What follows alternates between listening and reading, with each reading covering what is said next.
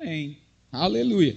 Então, a gente estava falando sobre os princípios da aliança. Eu falei que Deus, ele alcança o seu povo através de uma promessa. Essa promessa não é dada a um povo que merece. Essa promessa é dada a um povo que Deus, pela sua graça, decide alcançar.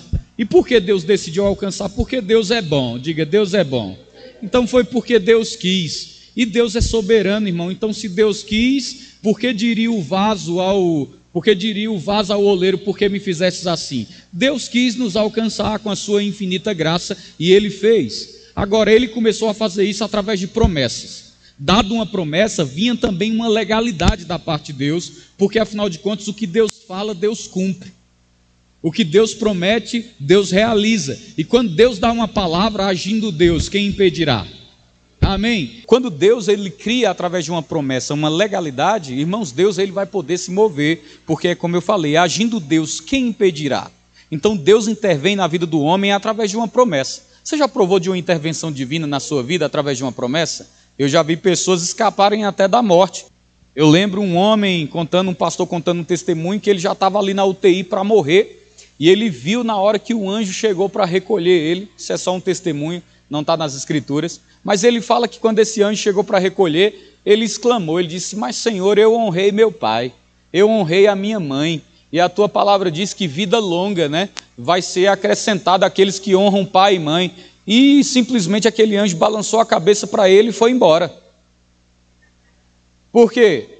O recobrar de uma promessa. Algumas pessoas dizem assim: ah, vocês querem mandar em Deus. Não, nós não queremos mandar em Deus. Nós lembramos as promessas porque o próprio Deus as estabeleceu. E se Deus não quisesse ser lembrado da promessa, Deus não tinha prometido.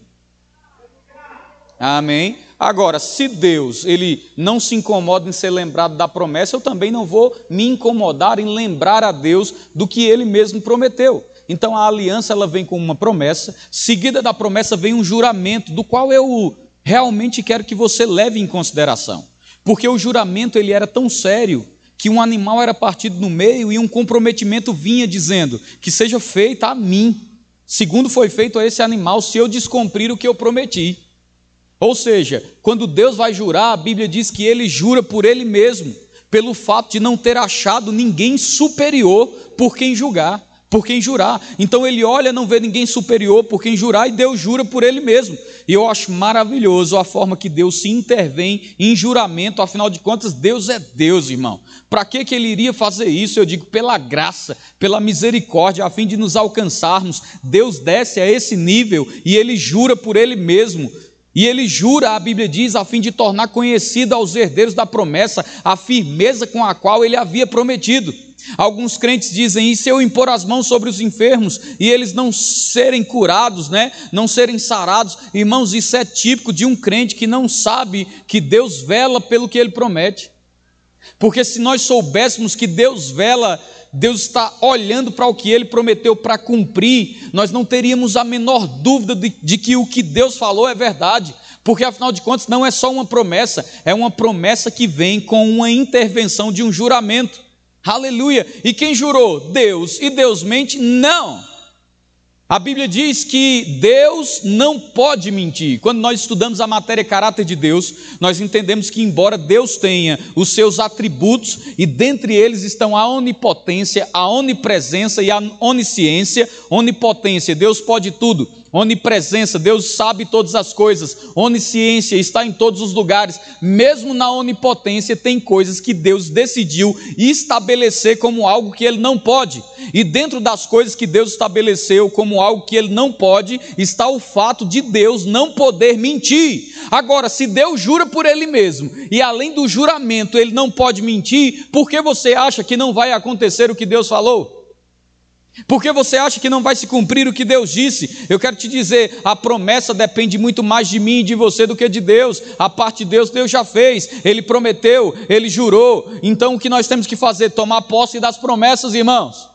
E o que vem depois do, da promessa e do juramento? Vem os termos. E os termos significam o quê? Os termos significam que nós temos que guardar a aliança. Nós temos que zelar pela aliança que foi feita entre nós e entre o Senhor. E nós não zelamos por essa aliança para sermos abençoados. Aleluia. Porque abençoado nós já somos. Diga eu já sou abençoado. Aleluia. Você não dá o dízimo para ser abençoado. Você não congrega para ser abençoado. Quantos améns?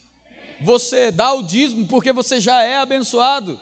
Você congrega porque você já é abençoado. E óbvio, é uma ordenança. Aleluia! A Bíblia diz: não deixe de congregar como é costume de alguns. O deixar de congregar, irmão, não é uma, uma, um benefício ou uma, um benefício, não, uma prática da atualidade. O deixar de congregar é desde os tempos de Paulo. Aleluia! Agora, você pratica a palavra porque você já é abençoado. Porque você já é abençoado, você faz. Porque você já é abençoado, você pratica. E os termos da aliança, eles são interessantes porque, quer seja no Velho Testamento ou no Novo Testamento, diga assim: promessa, juramento e termos. É interessante, irmãos, porque os termos da aliança, os termos da aliança, eles se baseiam em basicamente duas palavras: obediência e fé. Obediência e fé. E é interessante porque a parte da obediência, ela está muito mais ligada ao Velho Testamento do que ao Novo.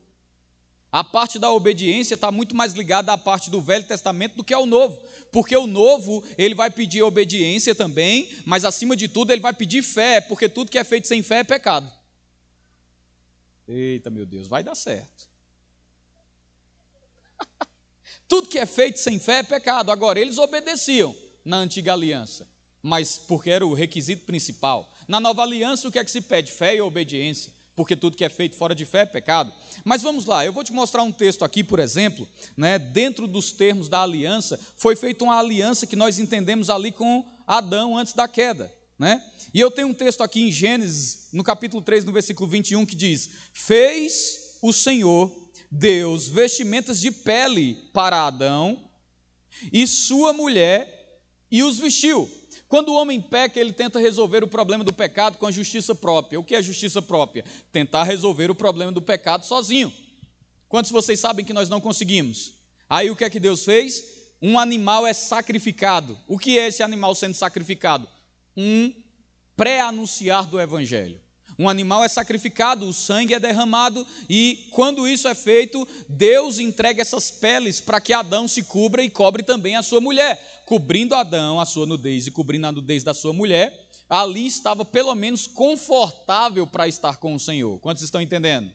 Aleluia. Agora é interessante porque em Gênesis, no capítulo 2, do verso 16 ao 17, algo está acontecendo e vai demonstrar justamente obediência. A Bíblia fala: E o Senhor lhe deu esta ordem. Está falando de Caim aqui. De toda árvore do jardim, ou melhor, de Adão. E de toda árvore do jardim comereis livremente, mas de toda árvore do conhecimento do bem e do mal, essa, dessa não comerei, porque no dia em que dela comerdes, certamente morrerás. O que é que estava sendo estabelecido numa aliança? Não coma. Pode comer de tudo, mas se você comer tem consequência, você morre. Adão comeu. Você está comigo? Depois nós vemos aqui o mesmo comportamento vindo para a vida dos filhos de Adão. Por exemplo, a Bíblia fala aqui em Gênesis capítulo 4, versículos 6 e 7. Então lhe disse o Senhor: Por que andas irado? E ele está falando com Caim. E por que decaiu o teu semblante? Se procederes bem, não é certo que serás aceito? Se todavia procederes mal, eis aqui o pecado jaz à porta, e o seu desejo será contra ti, mas cumpre a ti dominá-lo. O que é está acontecendo? Adão peca numa aliança que foi estabelecida pela obediência. Quando ele peca, ele tenta resolver o problema e Deus vai lá e resolve o problema dele. Deus sacrifica ali, né, um animal é morto, eles são cobertos ali, e quando eles são cobertos, o problema, vamos dizer assim, que estava ah, dentro dos parâmetros possíveis solucionados. Agora, depois disso, nasce Abel, nasce Caim, Caim como primogênito. E nós sabemos que agora Deus passa a se comunicar com o homem de uma forma muito limitada. E nesse processo, irmãos, algo está acontecendo. Eles vão oferecer sacrifício ao Senhor. E quando eles vão oferecer sacrifício ao Senhor, a Bíblia fala que Deus diz a Caim: por que você está irado e por que o teu semblante decaiu? O fato é que quando eles oferecem sacrifício, O sacrifício de Abel, que a Bíblia fala que era criador né, de ovelhas ali, de animais, a Bíblia diz que esse sacrifício tirado da gordura foi aceito. O sacrifício de Caim, que era lavrador, não foi aceito.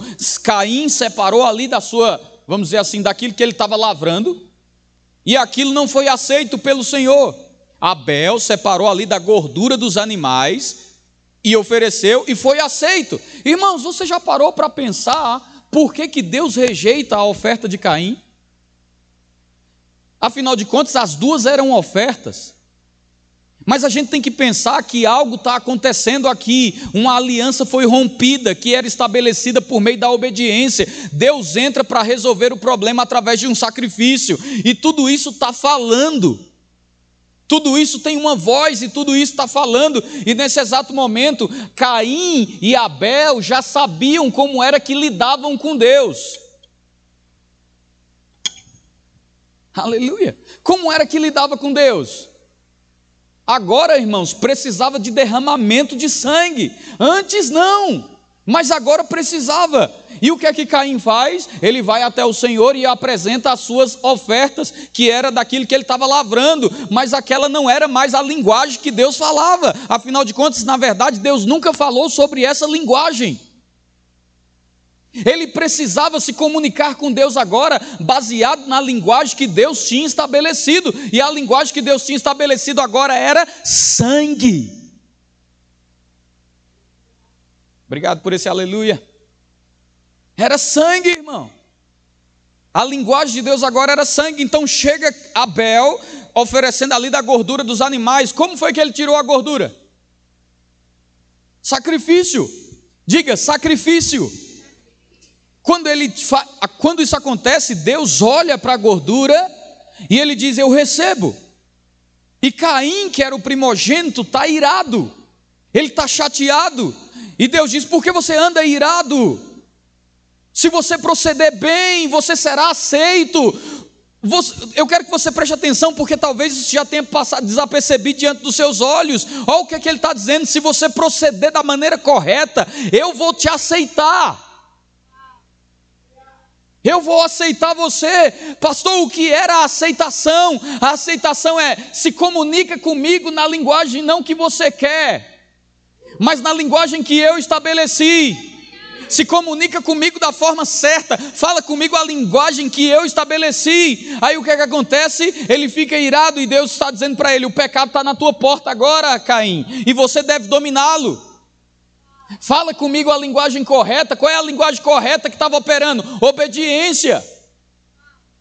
O que é que ele tinha que fazer? Simples. Ele tinha apenas que se comunicar com Deus na linguagem que Deus estabeleceu. E ele não faz isso. Irmãos, tem muito crente na nova aliança que não está diferente de Caim. Não porque mata o seu irmão, mas porque não sabe se comunicar com Deus na linguagem que Deus estabeleceu, mas na linguagem que ele acredita que é a certa. Eu li uma frase e eu achei fantástica. O maior erro dessa geração é achar que pode servir a Deus da forma que lhe convém.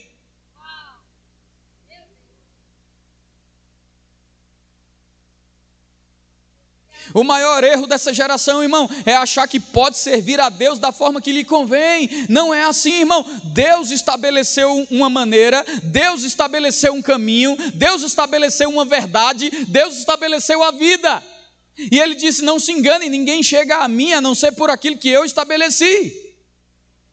Aleluia. Vamos ver outro termo de obediência. Noé, Deus fez uma aliança com ele também. E a Bíblia fala aqui em Gênesis, no capítulo 9, do verso 4, 1, 4 e 6. A Bíblia diz: Abençoou Deus Noé e os seus filhos, e lhes disse: Sede fecundos, multiplicai-vos e enchei a terra.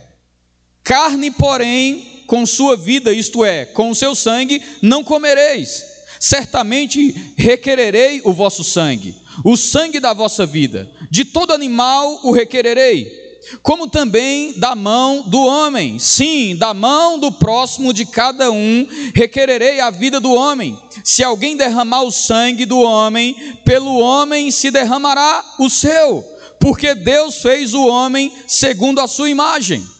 Então Deus está dando uma ordem aqui a Noé quando ele faz a aliança, e essa ordem está baseada ainda no sangue. Por quê, pastor? Porque o sangue é tão importante? Porque sangue é vida. Aleluia. Hoje você não entrega mais oferta de sangue ao Senhor, mas eu quero que você preste atenção: como é que você ganha seu salário? Su, suando. Quantos aqui trabalham duro e quando você está trabalhando, você está ali derramando seu suor? Quando você está derramando seu suor, irmão, eu quero te dizer, você está derramando seu sangue. E quando você pega dos 10% que você ganha e oferece aqui, aleluia. Não é simplesmente papel que você está colocando, mas é uma oferta agradável ao Senhor. E alguns ainda pensam que estão entregando dinheiro ao pastor. Alguns ainda julgam que estão entregando dinheiro para uma instituição, ignorantes à aliança. Quem responde teu dízimo não sou eu, misericórdia, nem gostaria que fosse. Quem responde o teu dízimo é o próprio Deus, para aqueles que são atentos, conscientes da aliança. Você está lidando com Deus, irmão, que não pode falhar, que não pode mentir. Aleluia. Pastor, eu dou o meu dízimo e eu não prospero, está fazendo errado. Certamente está fazendo por religião e não por revelação.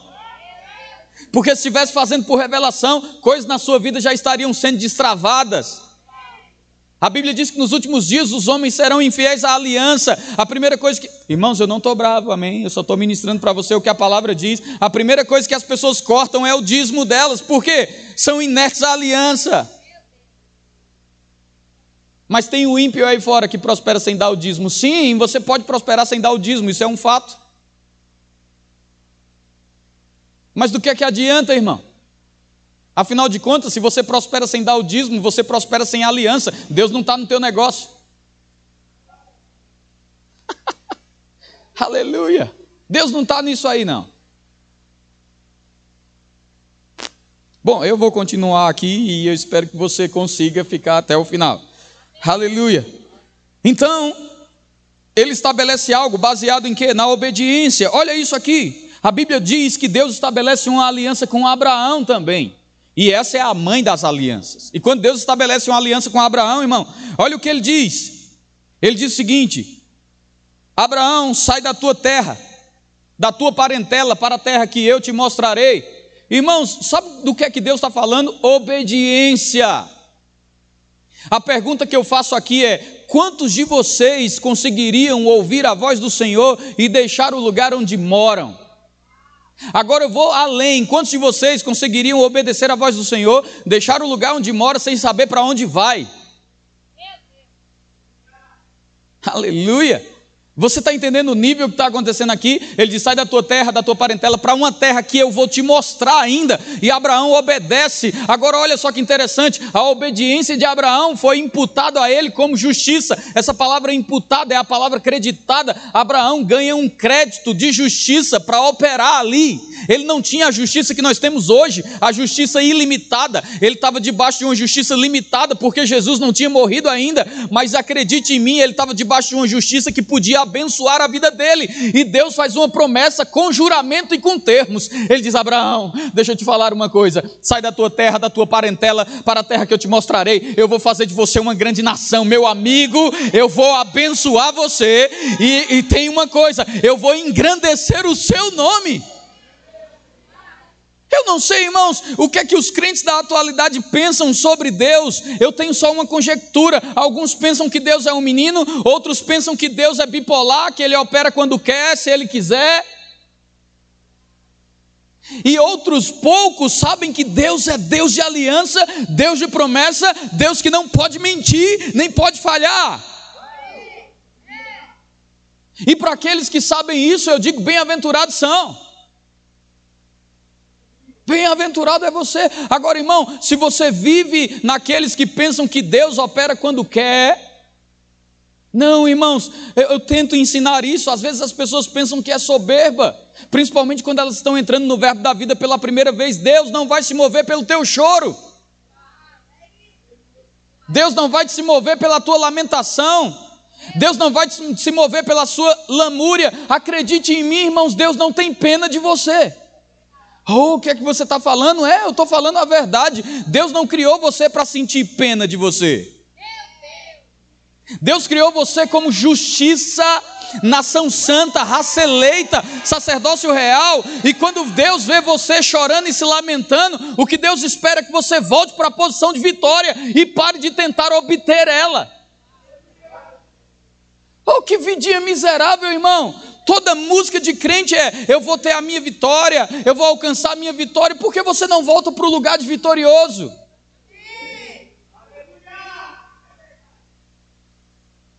As pessoas são tão levadas pelo emocional que pensam que vão convencer a Deus com o seu choro. Ah, pastor, mas a Bíblia fala do profeta que virou, chorou e Deus acrescentou anos de vida. É, a Bíblia fala mesmo. Inclusive, a Bíblia tem um livro chamado Lamentações e é bem fininho.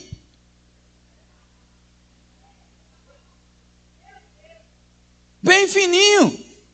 Fora isso, irmão, a Bíblia ainda mostra que Deus fez isso com esse homem não por causa do choro dele.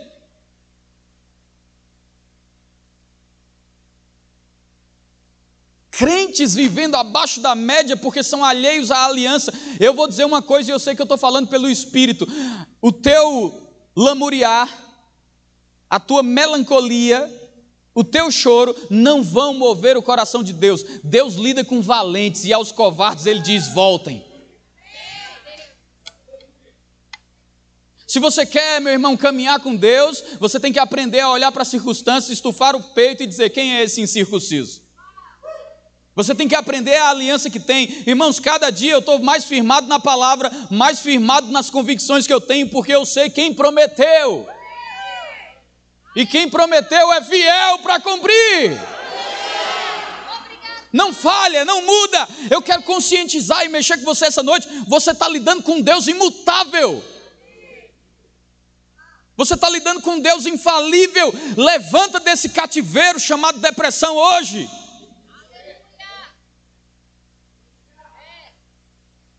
Aleluia. Sai disso hoje, irmão. Ô oh, pastor, você não sabe do que você está falando. Eu sei sim. Vou te dar uma definição, irmão. E eu sei que eu, eu quero muito seguir o conteúdo, mas eu vou seguir também o que o Espírito está me dando aqui. Se você chegar aqui com o braço quebrado, alguém pode dizer: pega o copo para ele, ele está com o braço quebrado. Mas se você chega aqui quebrado por dentro, vão te dizer que é frescura. Isso é depressão, é quando você é quebrado por dentro. E as pessoas não conseguem entender tuas limitações porque elas não estão por fora, estão por dentro. Mas deixa eu te falar uma coisa: a Bíblia diz que Jesus foi ungido para restaurar os quebrantados de coração. Você sabe o que significa restaurar um quebrantado de coração? Jesus é o único que pode pegar as feridas que estão na sua alma e curá-las. Curá-las. Além disso, a Bíblia diz que a palavra do Senhor é poderosa e restaura a alma. Por que a Bíblia diria que uma alma seria restaurada se ela está intacta?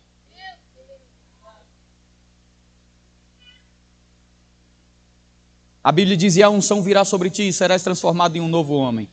Irmão, se você ficar consciente da aliança, amanhã você será um novo homem. Irreconhecível. A unção faz as pessoas se tornarem irreconhecíveis, irmão. Homens fracos em homens fortes. A Bíblia fala que Davi tinha uma caverna, foi se esconder nela, a caverna de Adulão. Chegou na caverna de Adulão, foram ter com Davi homens fracos, em apuros, endividados. Parece até que é um jornal da atualidade. Homens fracos, em apuros, endividados, e a Bíblia diz por último, amargurado de espírito. Você sabe o que significa amargurado de espírito? Amargurado de espírito significa alguém que tem tudo, mas por dentro ele é quebrado. É isso que significa amargurado de espírito. Eram esses homens que estavam com Davi, e a Bíblia diz: e Davi se foi chefe sobre eles. Você sabe o que significa se pôr chefe sobre alguém? Davi ofereceu aliança, querido. Ele disse: se se junta comigo, fica debaixo da minha unção. Aleluia. Ele disse: se junta comigo, se associa comigo. Aí a Bíblia fala que lá na frente os homens que eram narrados como endividados em aperto, amargurados de espírito, lá na frente são narrados como os valentes de Davi. Irmãos, de amargurado de espírito, de amargurado de espírito, quebrado, falido, em aperto, para valente, tem uma mudança aí. A Bíblia diz que um deles estava no campo de feijão trabalhando, veio um exército saquear o campo, como era de costume dos filisteus, deixava o povo de Deus plantar, quando chegava o tempo da colheita, ia lá e roubava. Então o povo de Deus trabalhava em vão, que um tempo de colheita era roubado. Nesse dia, quando eles vão roubar, tem um homem que estava ali, que era chamado de valente de Davi. Todo mundo correu, só esse homem ficou. E ele lutou contra um exército inteiro. E diz que quando a batalha terminou, a espada estava pegada às suas mãos e não sobrou ninguém do exército inimigo. Quando você sabe a aliança que tem, irmão, você sabe que você e Deus é maioria. Nesse, na vida desse homem que era em aperto, amargurado de espírito, nem o campo de feijão dele conseguiram roubar. E o diabo está pintando e bordando na vida de muito crente aqui, porque você ainda não conseguiu se posicionar.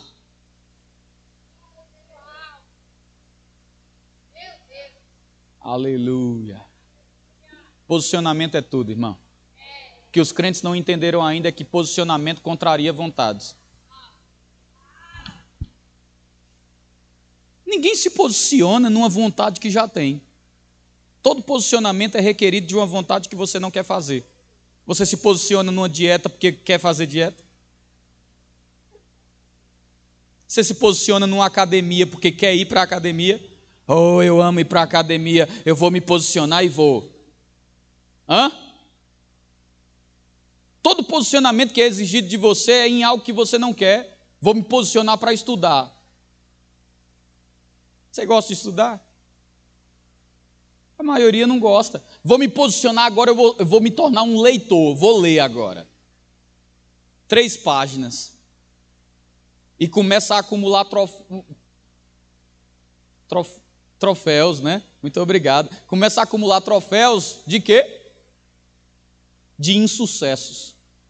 Por quê? Dois capítulos, um livro guardado. Mais dois capítulos de outro livro, um livro guardado. E você aprende que o resto da sua vida é desse jeito capítulos incompletos por uma falta de consistência, numa determinação que você pode e sabe que não é a unção que vai fazer por você, é você que tem que decidir mudar a sua vida e você não muda porque você pensa que a igreja vai fazer um milagre para você. E o que eu acho fantástico é que tem gente que chega esperando um milagre, tem gente que prega achando que pode fazer o milagre de quem não quer se posicionar a favor da própria vida.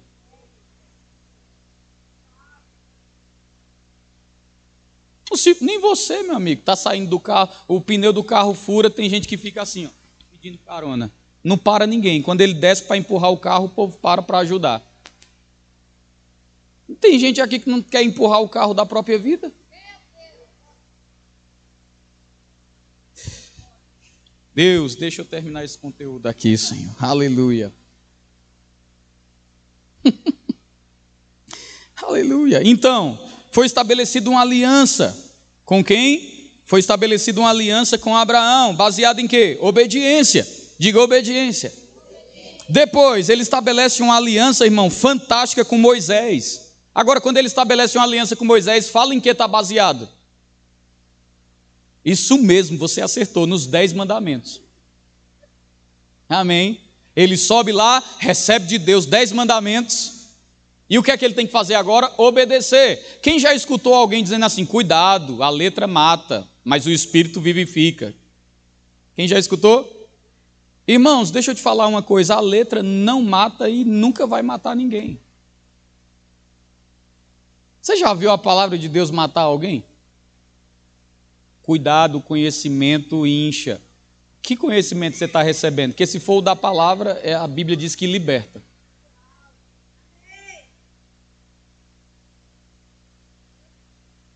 Se for o conhecimento da palavra, a Bíblia diz que liberta. E se for a letra que você está recebendo, irmãos, quando a Bíblia diz que a letra mata, está falando que a aliança passada veio pela letra. Essa nova aliança é a aliança do Espírito. Tem gente que usa isso para dizer que não gosta de um culto como esse, porque ele diz: Não, eu não sou da doutrina, eu sou mais do Espírito.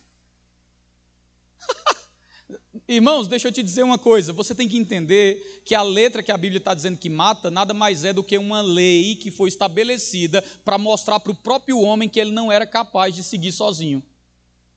É isso que a Bíblia está falando. A lei da antiga aliança foi estabelecida como um aio, que, ou seja, como um, uma, uma espécie de bússola que aponta para o próprio homem que com as próprias pernas ele não anda, porque era impossível de cumprir o que estava escrito ali. E ele entendia: se não é possível cumprir o que está escrito aqui, eu preciso de um Salvador. Aí Jesus vem e alguns dizem: Jesus veio cumprir a lei. Não, foi a lei que foi feita para se cumprir em Jesus. Jesus não veio cumprir a lei. Foi a lei que foi feita para se cumprir em Jesus. Quantos estão entendendo? O sacerdote entrava no seu ministério com 30 anos, e alguns entendem que Jesus fez 30 anos e por isso entrou no seu ministério. Não, foi a lei pré-anunciando a Cristo. E na sua soberania, entendendo que Cristo, com 30 anos, entraria em seu ministério, estabeleceu assim para que os outros obtivessem o mesmo comportamento, porque assim a lei apontaria para Cristo, porque afinal de contas, Cristo nunca cumpriu a lei. A lei se cumpriu em Cristo. Ou quantos de vocês leram que Jesus não guardava o sábado?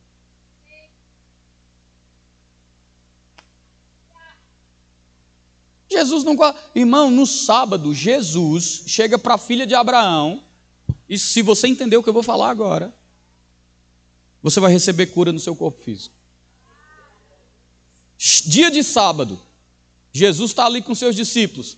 Oh, uma filha de Abraão. Filha de Abraão, para a gente, significa nada mais, nada menos que alguém que nasceu da semente de Abraão. Para Jesus, não. Ele olhou e disse: Filha de Abraão, herdeira da promessa. Ser herdeira da promessa é herdeira do juramento, ser herdeira do juramento é herdeira do termo, ser herdeira do termo é herdeira da aliança. Vamos falar com ela ali. Sábado, 18 anos olhando para baixo. Jesus chega para essa mulher e cura ela. Aí os fariseus dizem: Como é que é? Por que você está curando no sábado?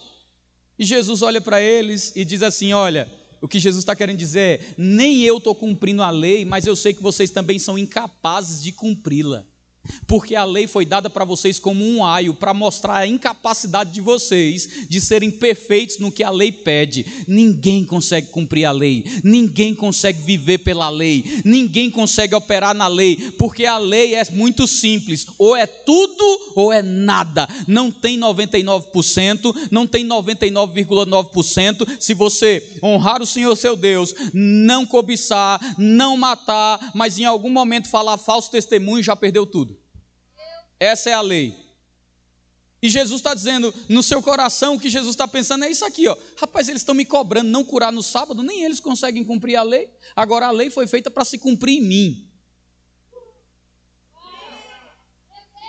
Quantos estão entendendo? Aí o que é que acontece? Ele chega e diz: Ó, oh, deixa eu falar uma coisinha para vocês. No sábado vocês estão desprendendo da manjedoura o jumento de vocês.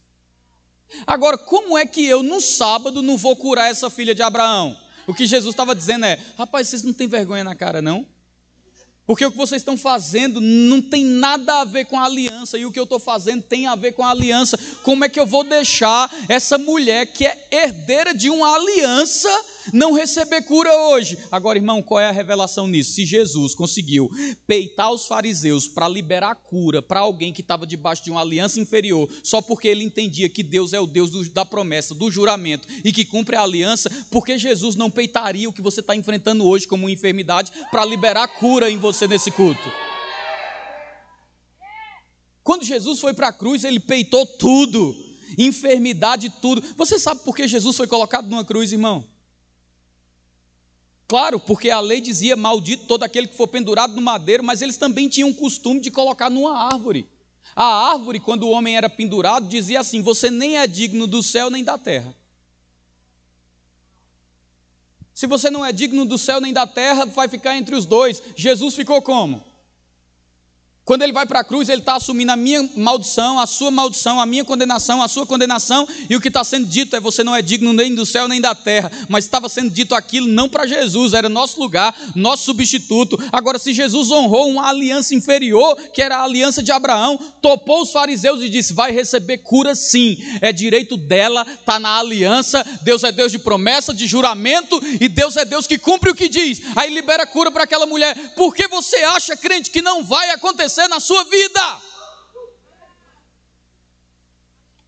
O que Deus prometeu, o que Deus falou, por que você acha que não vai acontecer?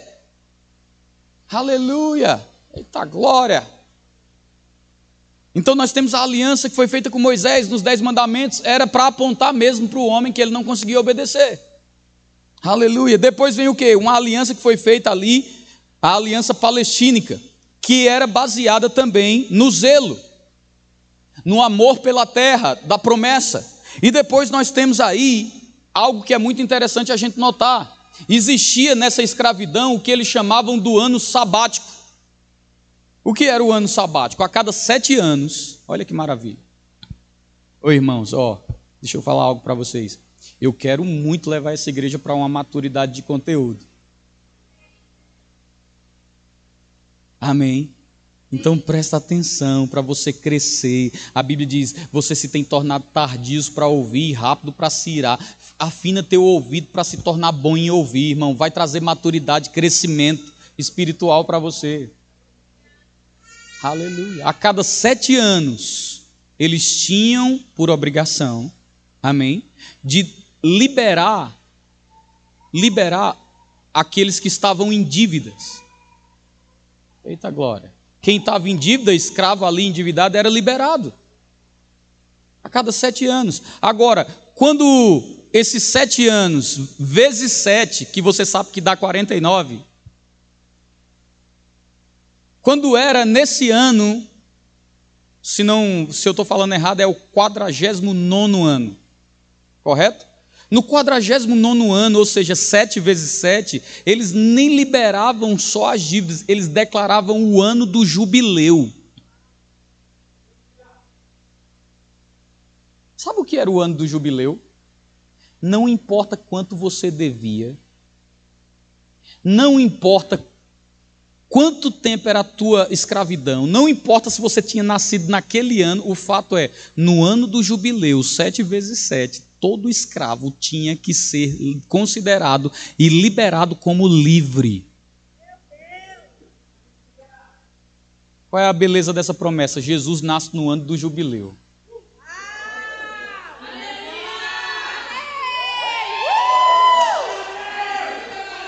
Quando Jesus nasce no ano do jubileu, ele está mais uma vez pré-anunciando aquilo que ele veio fazer. Agora, perante o Senhor, não tem judeu, nem grego, nem escravo, nem livre.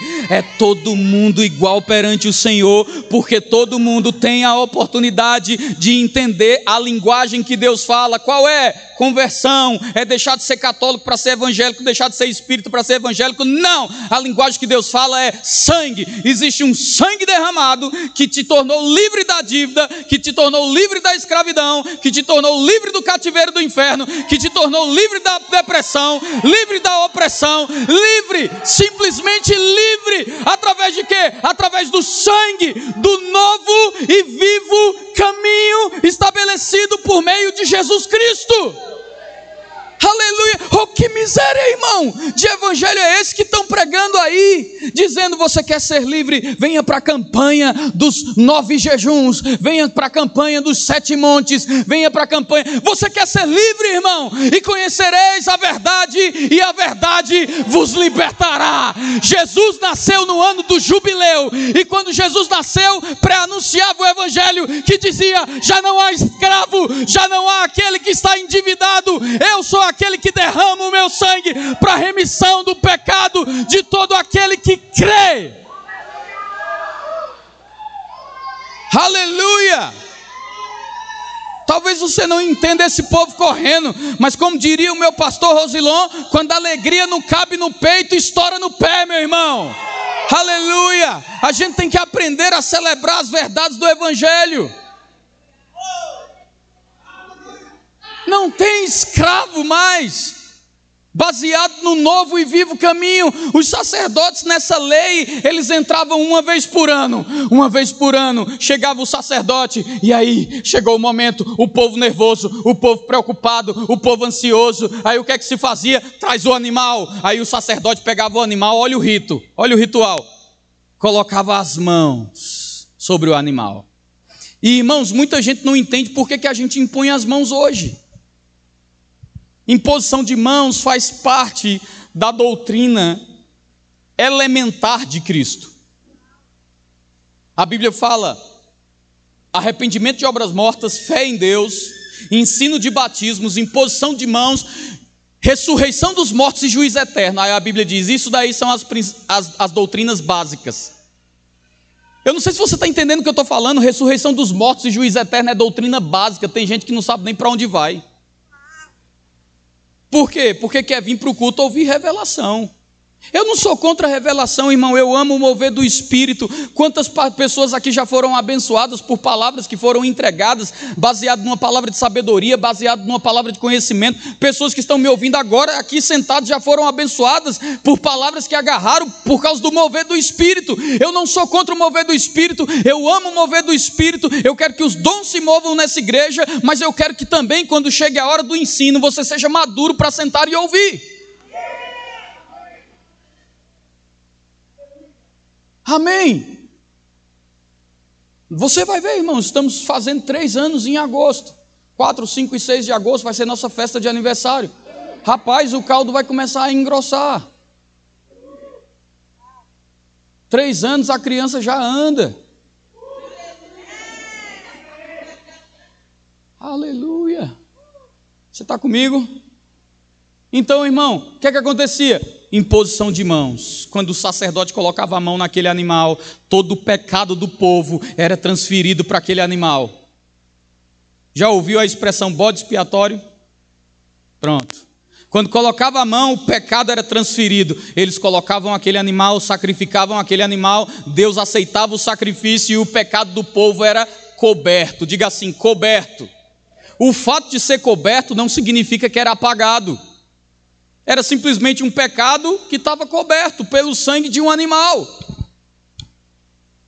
Mas a Bíblia diz que nós temos um sumo sacerdote que de uma vez por todas, de uma vez por todas, de uma vez por todas ofereceu sacrifício. Meu amigo, o nosso pecado, o meu pecado, o teu pecado não foi coberto, ele foi apagado, meu irmão. De que pecado você está falando? Dos de ontem ou dos de hoje? Dos de ontem, dos de hoje e dos de amanhã.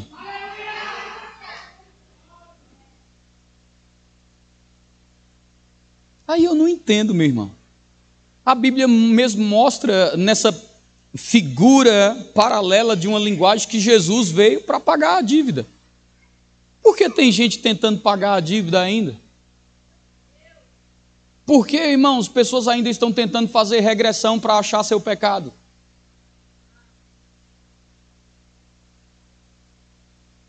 Nem Jesus sabe onde teu pecado está mais.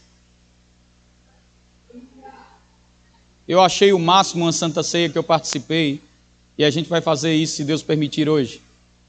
O pregador disse assim: troque o cálice com uma pessoa. A gente trocou o cálice, ele troque com mais uma. E a gente foi trocando os cálices, trocando, trocando, trocando, trocando os cálices. Aí ele disse assim: Quem aqui sabe onde está o seu cálice que você recebeu por primeiro? Todo mundo, eu não sei, eu não sei. Eu também, você sabe, também não sei. Ele disse: Assim é o seu pecado.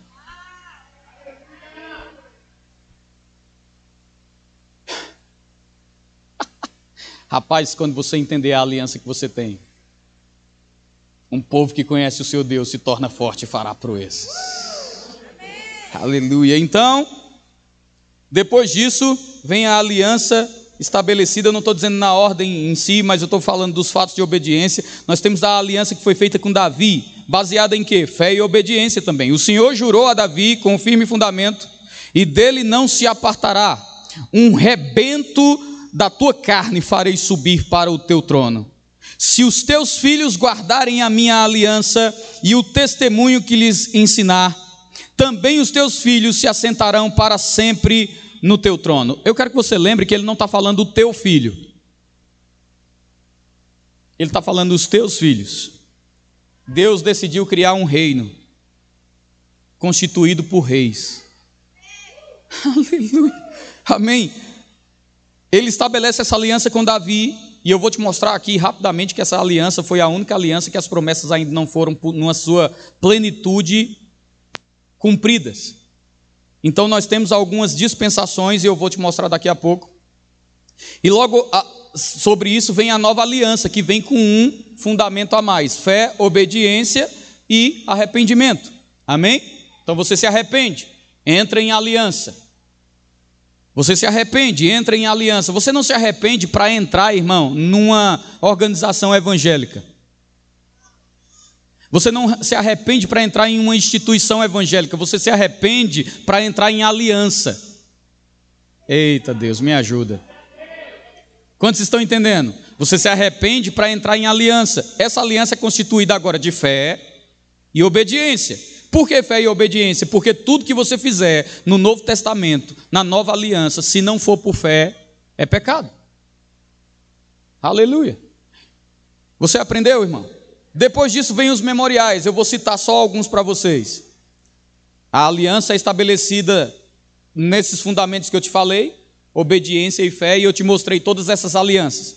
Depois disso, o próximo tópico que a gente entende que constitui uma aliança é promessa, juramento, termos. Depois, o, o termo eu te mostrei que é guardar por fé e obediência. Depois vem os memoriais. Os memoriais são, você pode ver até hoje, o arco-íris. O arco-íris é um memorial? É um memorial. Está escrito lá em Gênesis no capítulo 9, do 12 ao 15: Este é o sinal da minha aliança que faço entre mim e vós é uma aliança, um sinal da aliança, um memorial que Deus não vai mais enviar nenhum dilúvio. Amém? Circuncisão, já te ensinei aqui, um memorial. Páscoa, um memorial. Ceia, um memorial. E por último, discernir o corpo de Cristo, que também é um memorial. Fora esse memorial, o que constitui o selar de uma aliança é o registro. Diga assim: registro. Você já se perguntou por que você anda com a Bíblia debaixo do braço? Não. Irmão, a Bíblia é o livro da aliança. Você já se perguntou por que você carrega a Bíblia? Porque ela é o registro. O registro de quê? Das alianças constituídas, inclusive da velha e da nova. Quando você quer consultar um termo da aliança, ou como diz a Marleide, quando você quer fazer uma conferência para saber se algo está certo ou errado, o que é que você faz? Abre a Bíblia. Quantos trouxeram sua Bíblia?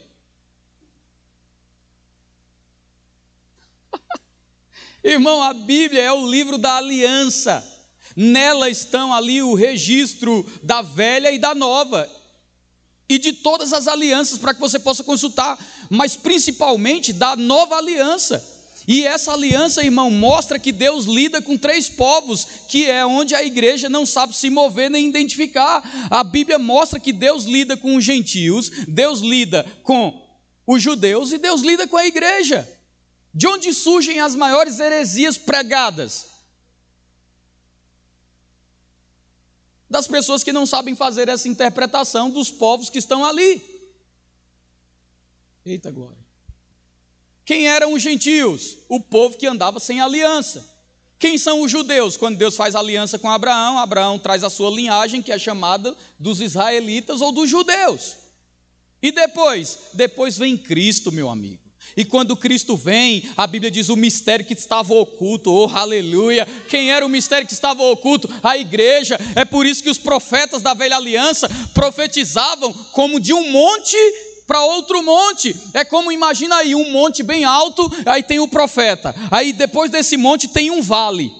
E depois do vale tem outro monte. Então eles profetizavam sobre o Cristo de um monte para outro, profetizando sobre Jesus, mas o que eles não sabiam é que havia um mistério que estava oculto, e esse mistério que estava oculto, bem no meio do vale, se é que eu posso falar assim para você, se chama igreja. Agora, o mistério que estava oculto em Cristo, chamado igreja, não só foi revelado, mas instituído sobre a terra como um povo que é representante outdoor do Deus vivo. Quem representava Deus antes? Os judeus, mas eu quero te dizer, ele veio para os seus e os seus não os receberam. Aí, irmãos, eu quero que você entenda, eles profetizavam sobre Cristo, mas não profetizavam sobre a igreja, mas a igreja estava oculta e a igreja foi manifesta, foi revelada. Agora quem representa Deus não são mais os judeus, quem é o povo da aliança? A igreja. Quem é o povo da promessa? A igreja. Quem é o povo do juramento? A igreja. E tem gente que chega e diz: Eu queria mesmo era ser judeu. É porque você é ignorante sobre a aliança. Porque hoje, gentil que se converte, vira igreja. E judeu que se converte, vira igreja. E o povo mais poderoso da terra é a igreja. Porque Deus estabeleceu para reinar a igreja. Deus estabeleceu como corpo de Cristo a igreja.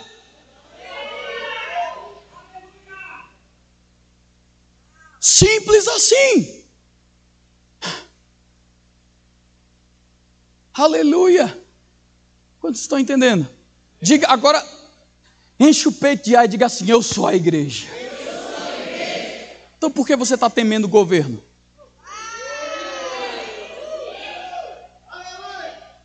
Diga, enche o peito de ar de novo e diga assim: Eu sou a igreja. Então por que você está temendo a economia?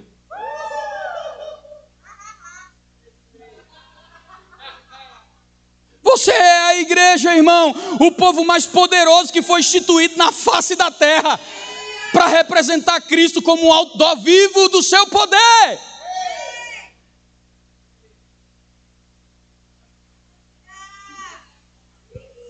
Ah, paz. Tem gente me olhando assim. É, como diria o pastor Bud, o pastor Bud falava assim: que quando se prega algo, às vezes as pessoas olham para ele como, como uma vaca de frente para uma porteira nova. Hum. Essa porteira não estava aí, não. Ou oh, o pastor me chamou de vaca. Irmão, não faça força para me entender errado, não. Estou dando um exemplo, pelo amor de Deus. Amém. Aleluia. Nós somos a igreja, irmãos. Nós somos a igreja. Baseado nisso, Deus criou as dispensações. O que é uma dispensação?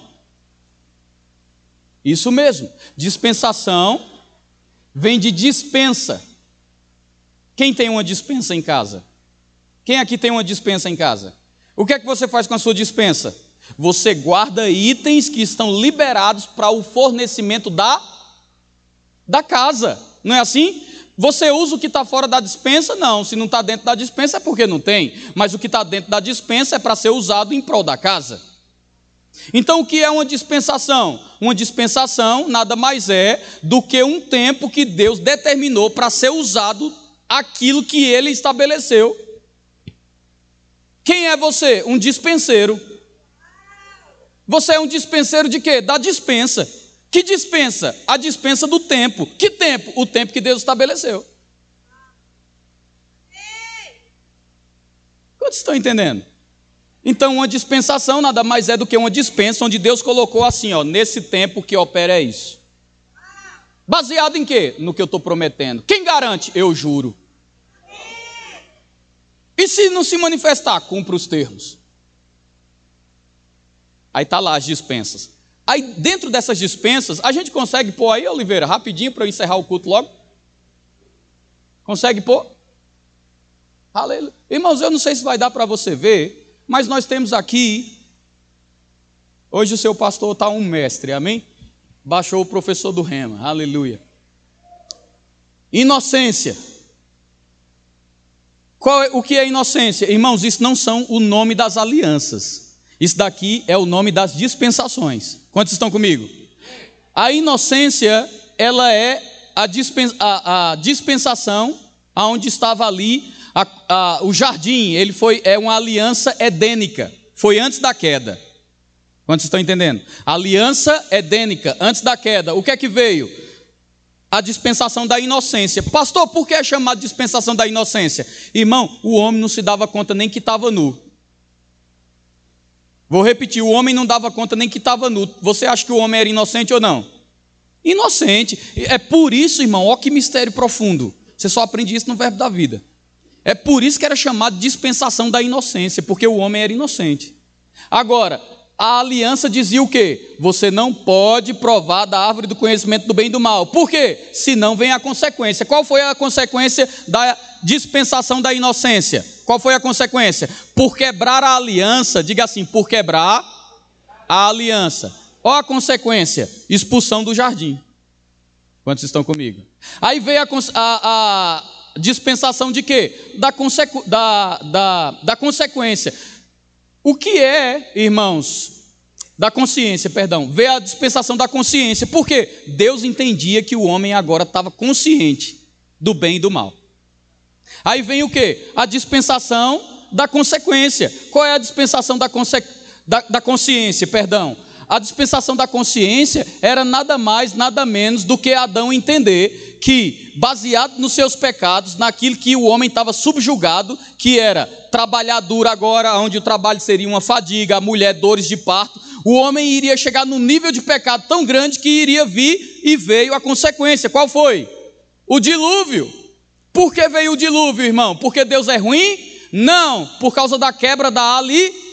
Muito obrigado. Depois veio o governo. O que é o governo, irmãos? O governo é quando ele estabelece uma aliança com Noé. E agora, irmãos, essa aliança, ela começa a ser confirmada a relação do homem com a terra e a confirmação, a ordem da natureza. O que é que acontece aí? Qual é a consequência?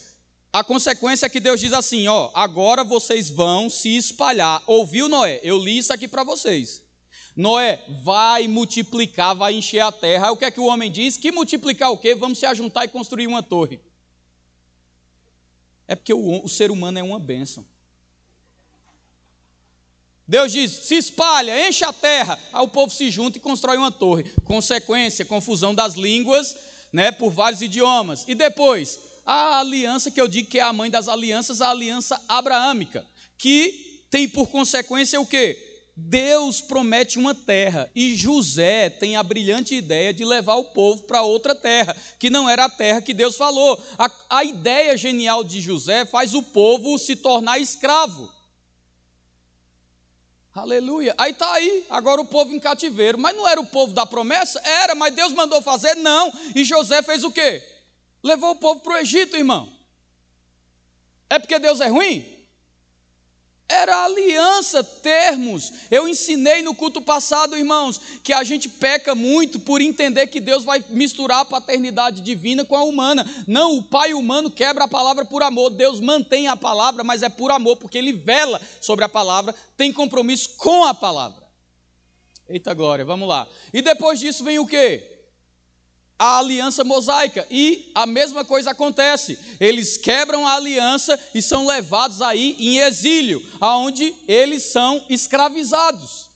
Eu não vou entrar nisso, mas se você, quando eu for falar um pouco aqui sobre os fins dos tempos, irmão, você vai ver que tem total simbologia os anos que eles passaram em exílio, os anos que eles passaram escravizados. E depois entra o quê? Depois da consequência, aonde eles estão em exílio, vem as promessas, Cristo vem e nós entramos na graça. A graça é a nova aliança, estabelecida por um novo e vivo caminho, onde a Bíblia diz: não foi por prata nem ouro que fossem comprados, mas pelo precioso sangue de Jesus. Quando essa aliança é estabelecida, mesmo assim o ser humano decide negar a Deus, se afastar de Deus, não ter compromisso com Deus. Claro que eu não estou falando de você, mas tem uma reca de crente aí fora que não sabe o que é compromisso com a aliança. Vivem no pecado utilizando de um argumento de uma graça radical. Graça saudável é a que você entende. Eu sou livre para fazer, mas não faço porque eu amo. Aí o que é que o homem faz? Peca, peca, peca, quebra a aliança. Qual é a consequência? A tribulação que vai vir e que vai acontecer. E como eu tenho pregado aqui, meu irmão, eu vou repetir de novo: é tempo de alinhar a casa, é tempo de pôr a casa em ordem, porque a trombeta vai tocar, meu irmão. Para quem está vivendo errado, é desespero. Para quem está vivendo certo, é um grito no coração dizendo: Maranata, ora vem, Senhor Jesus. Irmãos, eu não estou brincando. Deus vela sobre a aliança e eu vou prestar conta da vida de cada um que está aqui. Porque a Bíblia diz: Vós, pastores, pastoreai o rebanho de Deus com temor e tremor. Eu vou prestar conta da sua vida. A consequência da graça para aqueles que quebram a nova aliança é a tribulação. E você está vendo que a aliança que foi feita ali, que nós chamamos a aliança davídica, ela está na última aliança, né? Aí talvez você diga, mas aconteceu antes, mas não se cumpriu. Porque eu li para você que do rebento de Davi, aleluia, os teus filhos sentarão em tronos. Sabe que aliança é essa? Ou melhor, sabe que dispensação é essa? A dispensação do reino do milênio. Pastor, isso é coisa para ensinar no culto. Se eu não te ensinar, quem vai te ensinar? Aleluia. Não tem rema ainda, né? Amém. Tem que falar para vocês, irmão. Tem que ensinar vocês. Vai vir e vai acontecer. E essa aliança aqui, ó, davídica, ela vai abrir a porta para o milênio, aonde nós vamos reinar com o Senhor. Irmãos, nada que você perca nessa vida Nada que você perca nessa vida vai se comparar ao prejuízo de perder o que está por vir.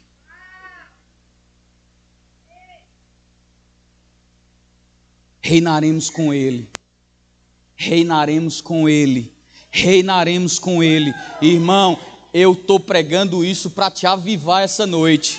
Se você estava descompromissado, se você estava distante, se você estava inoperante, irmãos, rapaz, eu não sei o que está acontecendo, não. Pessoas falando aí, por aí, que entenderam que servir na igreja não, não é algo bom. Isso chegou para mim, irmão. Pessoas falando que servir na igreja entendeu que não é algo bom, porque é no serviço da igreja que tem muita religiosidade. Rapaz, se, eu, se Jesus fosse pensar assim, ele também pensaria ir para a cruz, não é algo bom, não. Eu digo e tenho dito, nós estamos aqui, inclusive o pastor que vos fala, eu não estou aqui para fazer o que eu quero, irmão. Eu estou aqui para fazer o que Deus quer. A mesma coisa serve para você.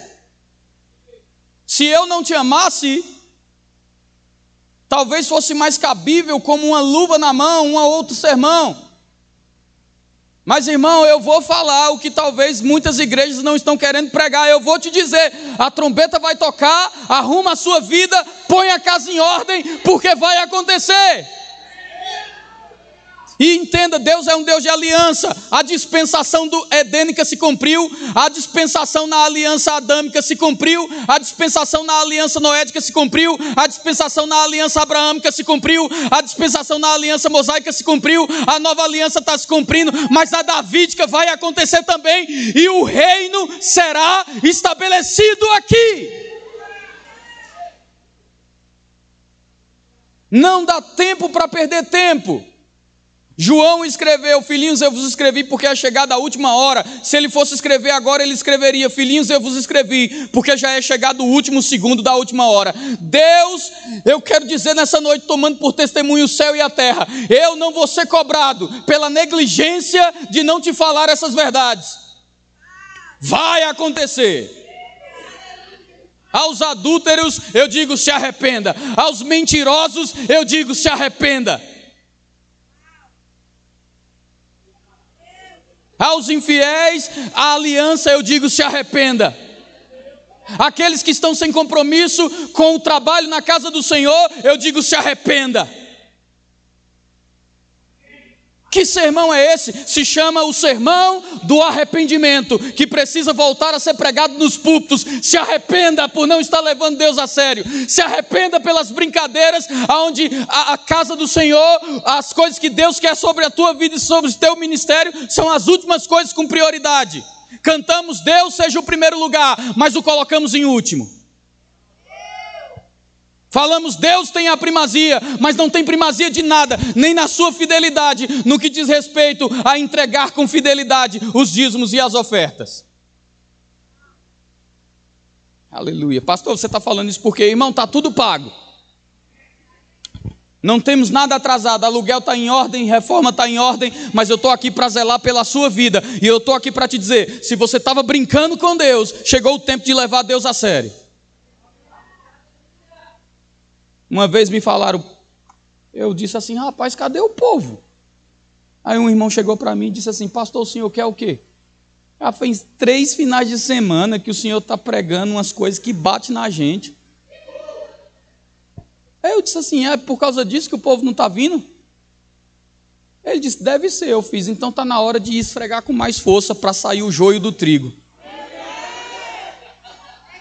Eu não tenho medo de peneira, não, irmão. A igreja aqui tem três anos. Você acha que a gente nunca perdeu ninguém?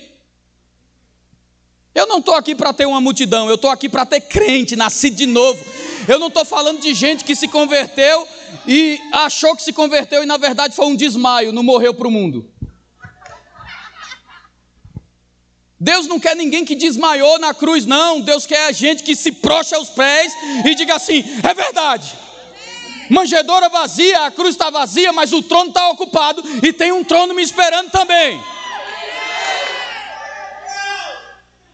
Eu estou tá lá, lá preocupado, meu irmão, se pessoas não vão vir mais porque estão ouvindo a verdade, eu sei do que eu vou prestar conta. Chegaram para mim e disseram: a igreja de Fulano está cheia. Mas lá, irmãos, eu não estou citando placa de igreja nenhuma. Eles só falaram assim: lá, rapaz, está um negócio fora do sério.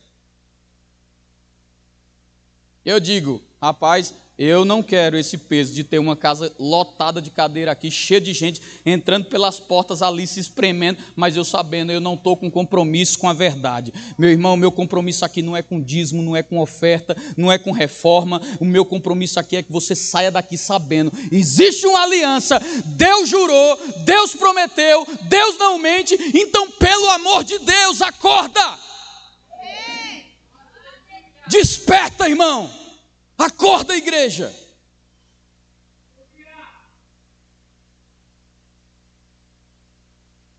Que compromisso é esse? Que só chega depois do louvor? Que compromisso é esse? Que não tem reverência pela palavra? Que compromisso é esse que não tem reverência pela unção? Irmãos, pelo amor de Deus, a gente tem que acordar. E eu não vou ser um pastor fraco que vou ver você fazendo essas coisas repetidas vezes e não vou te orientar. Muda, crente. Tem gente chegando aqui de outra cidade mais cedo que você. Acende a luz aí para mim, para todo mundo ver meu rosto. Aleluia, irmão. Tem gente vindo de outros lugares, chegando mais cedo que você. É vergonha, irmão.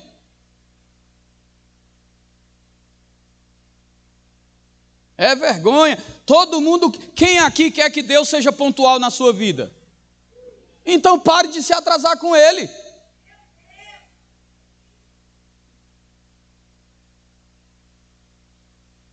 Eu fico olhando e, rapaz, eu fui lá para trás, só para ver o povo chegando.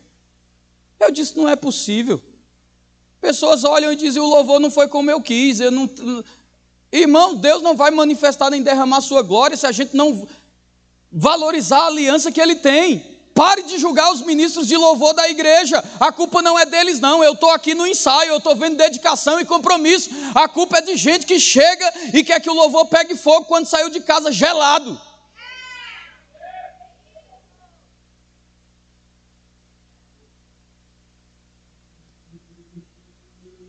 Aleluia. Se eu não te amasse, eu não dizia isso.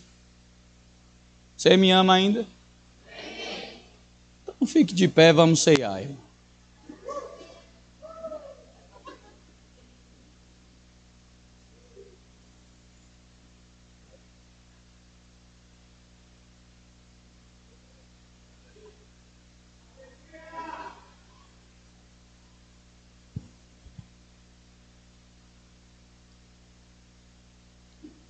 Veja o termômetro do seu coração. A Bíblia diz: avalie o homem a si mesmo. Avalie o homem a si mesmo. Eu não sou teu avaliador. Você está me ouvindo? Eu não sou teu avaliador, irmão. Sou seu pastor. Avalie o homem, vê o termômetro do teu coração. Com o que você está realizando para Deus. Porque se você pensa que é para mim, meu amigo, você está enganadíssimo.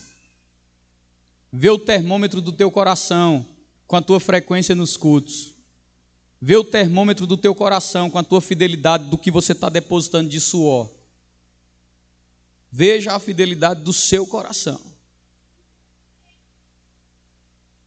A graça vai continuar operando no reino. É eterna, a aliança da graça é eterna. Mas eu digo para você, a aliança da graça não fala sobre a tua fidelidade para os galardões, não. É você quem tem que ser fiel. Porque a Bíblia diz: ao vencedor, ao vencedor, ao vencedor, dar-lhe-ei da coroa da vida. É ao vencedor. Que está aqui, irmão. É... Deixa eu te falar uma coisa: a igreja não tem, não é a igreja brasileira, não é a igreja americana não é a igreja boliviana. A igreja não tem origem na terra, meu amigo. A nossa pátria é do céu, de onde também esperamos o nosso Senhor e Salvador Jesus Cristo. Eu estou aqui hoje para te dar um sacode e te falar: acorda, crente. Acorda.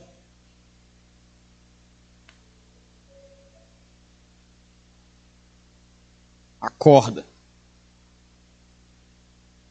Tem um texto na palavra de Deus que eu acho maravilhoso. Ele, quando eu leio esse texto, é um dos poucos textos das Escrituras que eu leio e não por emoção, não por sentimentalismo, porque Deus nos deu uma alma e emoção é uma bênção. Desde que seja subjugada ao Espírito.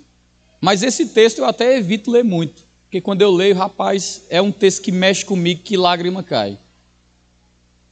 Ele diz assim: chorem os ministros de Deus. Chorem os ministros de Deus, os sacerdotes do Senhor. Toca a trombeta em Sião, da voz de jejum e de oração. Eu sei que está na letra de uma música também. Mas, irmãos, não é o sermão que agrada, não é o sermão mais popular do mundo, mas Deus está chamando a sua igreja a se arrepender. Sabe por quê? Olha que texto forte. Chorem os ministros de Deus, os sacerdotes do Senhor. Toca a trombeta em Sião.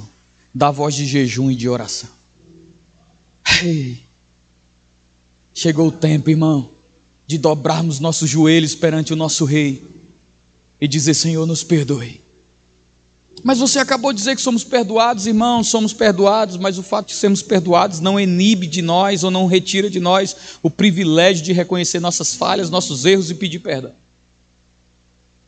Chorem os ministros de Deus, os sacerdotes do Senhor, toca a trombeta em Sião, da voz de jejum e de oração. Chegou o tempo, irmão, de dobrarmos nossos joelhos e falar: Senhor, nos perdoe. Você tem sido bom conosco. Você tem sido bom com a nossa casa. Você tem sido bom com o nosso trabalho. Você tem sido bom com os nossos filhos. Mas você não tem sido a prioridade da minha vida. Irmãos, olha só que choque. Se Deus não está ocupando o primeiro lugar na tua vida, é porque alguém ou alguma coisa está. E se alguém ou alguma coisa está ocupando o lugar de Deus na sua vida, se tornou o teu Deus. E só existe um Deus verdadeiro. Só existe um Deus que te amou. Tem uma música que eu amo, ela diz assim: Veja os tronos de outros reis tombados ao chão você consegue imaginar essa cena? Veja os tronos de outros reis tombados ao chão. Naquele dia descobriremos que não tem nada que nós possamos fazer nessa terra que chegue aos pés da sua santidade, da sua glória, do seu resplendor.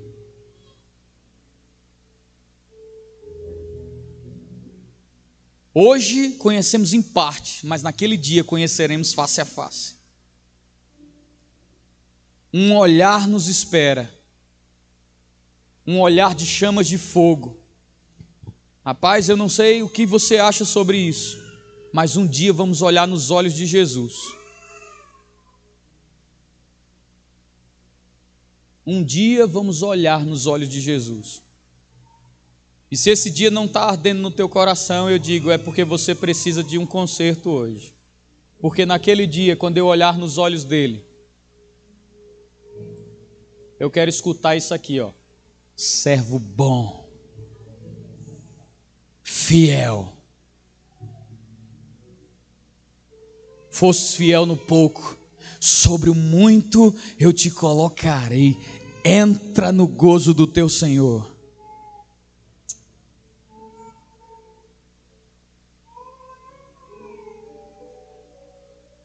Vamos voltar para a santidade, irmão.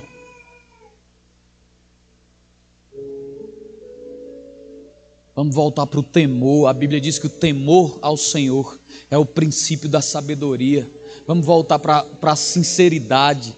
Vamos voltar, irmão. Rapaz, pelo amor de Deus.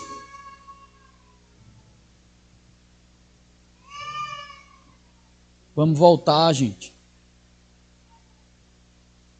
Eu poderia pregar para você dizendo assim: volta ao primeiro amor. Mas Deus não quer que você volte ao primeiro amor, não, irmão. Porque voltar para o primeiro amor é regresso. Deus quer que você pegue o primeiro amor que você tinha e avance nele. Arrepende-te. Lembra de onde caíste, diz o Senhor. Para que eu não retire de, do meio de ti o teu castiçal. Oh, irmão, que palavra séria. Eu estou debaixo do temor do Espírito aqui. Estou debaixo do temor, sabe? Temor. Eu estou debaixo de temor, irmão dizendo para você: rapaz, não dá tempo mais, não, irmão, para a gente ser cheio de mimimi, não. Mimizento, não me toque, não me diga a verdade. Rapaz, você está precisando ouvir uns não. Você está precisando ouvir uns não. Você está precisando ouvir umas repreensões mesmo.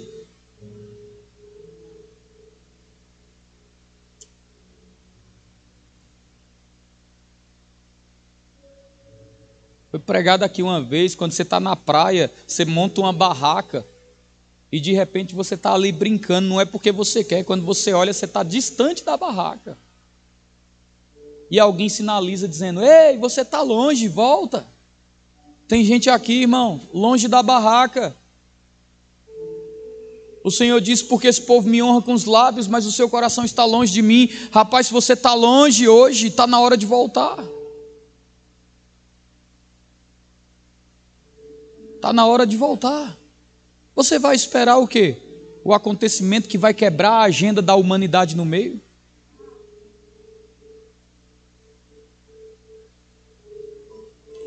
Aleluia. Deus quer te dar uma chance essa noite. Se você está aqui e você deseja se reconciliar com o Deus da aliança, essa é uma noite de favor sobre a tua vida.